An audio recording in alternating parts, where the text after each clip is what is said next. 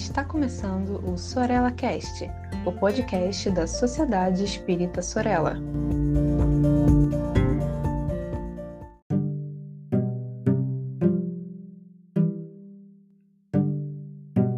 Olá, queridas irmãs, queridos irmãos, todos que acompanham aqui o nosso Sorella Cast. Esse é mais um episódio em que estudamos mediunidade com Palhano e Hermínio. E como vocês sabem, nós temos feito uma análise das classificações daquilo que Palhano chama de modalidades mediúnicas. E hoje é dia de conversarmos um pouquinho sobre os médiuns curadores. É importante avaliar alguns conceitos que envolvem essa modalidade mediúnica, a saber, o magnetismo e o fluido.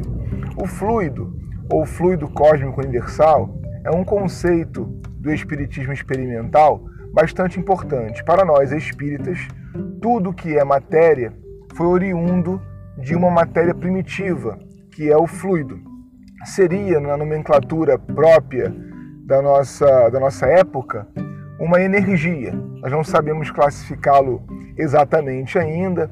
Como nós conversamos em outros momentos, falta muita pesquisa ao nosso espiritismo contemporâneo, então nós não temos muitas certezas das palavras a usar. Mas o fluido, ele como constituição básica da matéria, permanece ainda fazendo com que os corpos orgânicos funcionem. Então nós temos, por exemplo, aquilo que Kardec chamou de fluido vital ou de princípio vital, uma espécie de energia que faz o corpo funcionar. Então um corpo orgânico, ele existe graças à circulação de fluido vital. A gente sabe com pesquisas um pouco mais avançadas e informações que vão se cruzando em termos aí de revelação espírita, a gente sabe que o duplo etéreo uma camada mais superficial de ligação entre o espírito e o corpo, ali nas extremidades do perispírito, ele é responsável por fazer justamente a reserva desse fluido.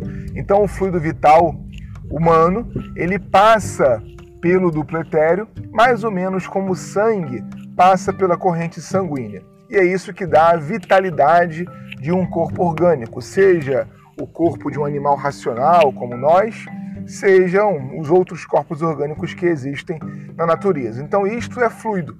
Quando nós falamos que alguém doa fluido, nós estamos tratando, então, ainda de modo muito incipiente do ponto de vista empírico, estamos tratando, então, da transmissão de um pouco dessa energia de um para o outro. E essa transmissão pode acontecer de ser humano para ser humano, sem necessariamente o concurso de um espírito.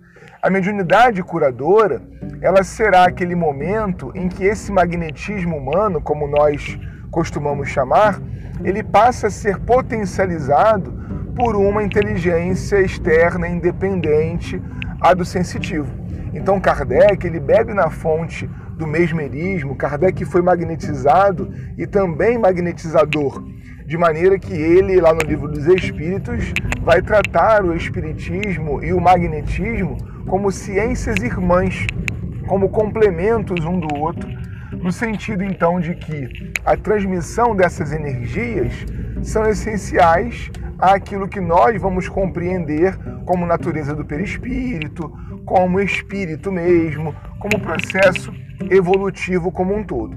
Então guarde aí esse conceito fluido. O outro, que é o magnetismo, que já conversamos aqui um pouquinho, mas precisamos então agora classificar, é essa capacidade humana, anímica, de influenciar então no corpo do outro. O fluido de um, perispírito a perispírito, influenciando no fluido do outro. Quando nós temos então o tratamento de Kardec do médium curador, ele vai fazer em vários artigos da revista Espírita e também no livro dos médiuns essa distinção entre o magnetizador e o médium de cura. Porque o magnetizador ele pode também obter bons resultados no tratamento de um corpo doente.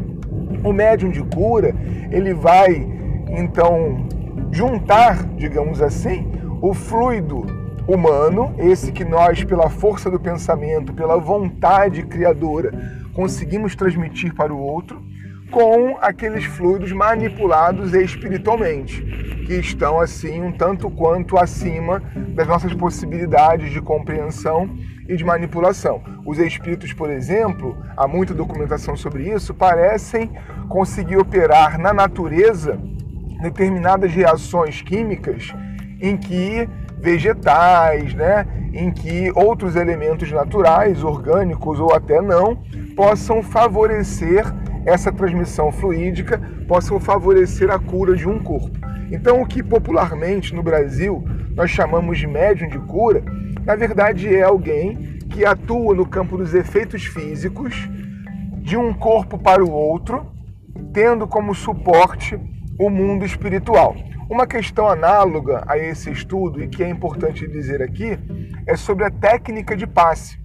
O passe que nós hoje utilizamos na grande maioria das casas espíritas é uma técnica magnética, inclusive oriunda do mesmerismo, que é uma das primeiras escolas do magnetismo. Há muita coisa interessante para se estudar em termos de magnetismo, La Fontaine, Barão do Poté. Nós temos livros, caso você queira se aprofundar, muito interessantes nesse sentido de magnetizadores não espíritas que contribuíram com aquilo que hoje nós temos dentro do espiritismo brasileiro como técnicas de passe. Lembrando que essa questão do passe, ela é posterior a Kardec, então nós avançamos, nós progredimos entendendo o que havia no magnetismo, o que havia em Kardec e propondo uma técnica. Mas aqui é importante fazer uma autocrítica, porque se por um lado a técnica de passes ela é importante, é verdade sim que o movimento que se faz com as mãos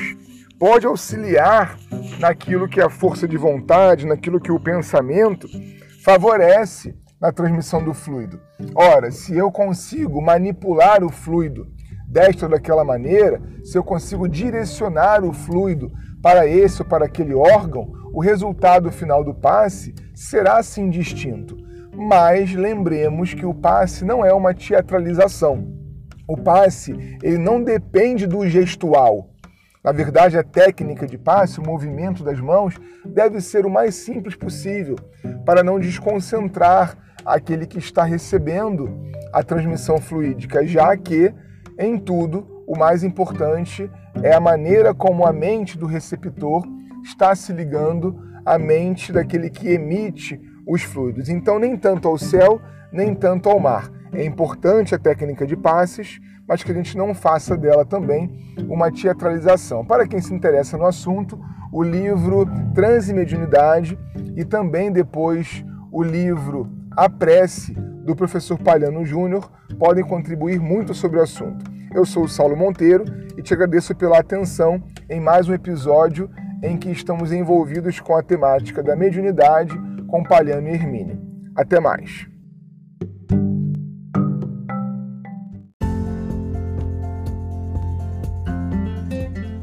Siga a Sociedade Espírita Sorella nas redes sociais, Facebook e Instagram. Inscreva-se em nosso canal do YouTube e fique por dentro de nossa programação.